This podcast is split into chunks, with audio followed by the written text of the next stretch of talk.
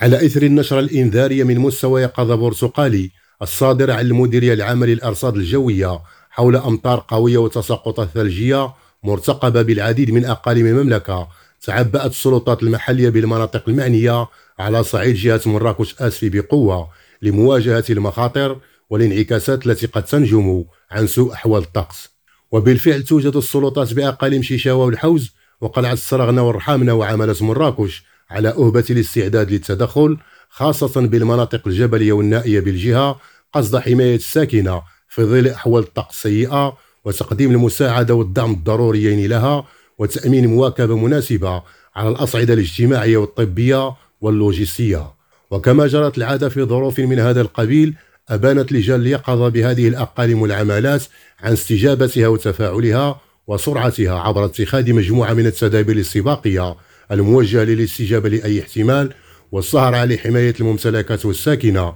ولفك العزلة عن الدواوير التي قد تتأثر جراء التقلبات المناخية. العربي عثماني مراكش ريم راديو.